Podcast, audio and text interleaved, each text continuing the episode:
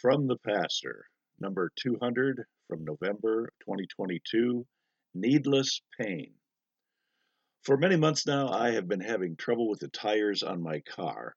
It seems that one back tire is losing about three or four pounds of pressure every day, and the other one is losing about two or three pounds every day.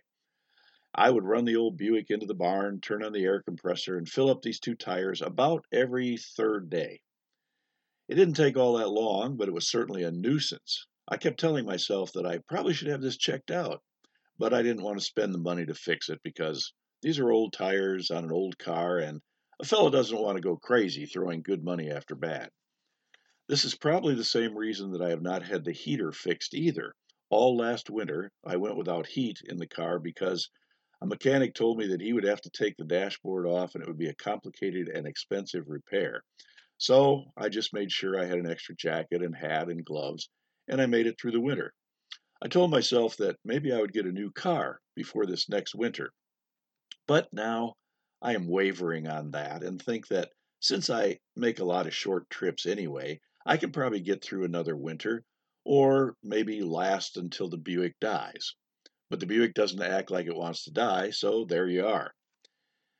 That may make some sense, but this business with the tires is really kind of silly. I finally decided that I was going to take the car to the tire shop and have them fix the worst leaker, and they fixed it right up.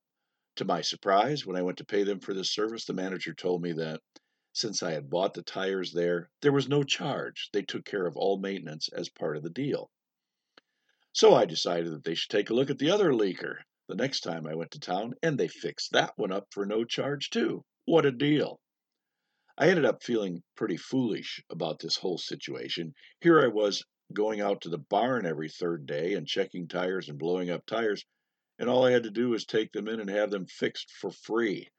I started humming that old hymn that I learned in Sunday school What a Friend We Have in Jesus.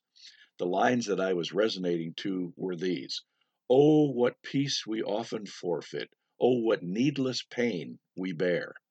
It seems that that was exactly what I was doing, forfeiting peace and needlessly bearing pain for no good reason.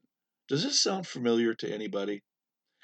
I'm not sure what this situation says about me, but it looks like I am a minimalist, a tightwad, and probably the king of get by.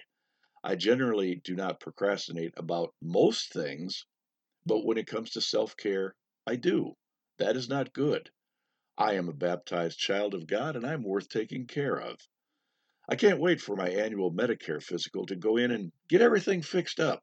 That's the spirit.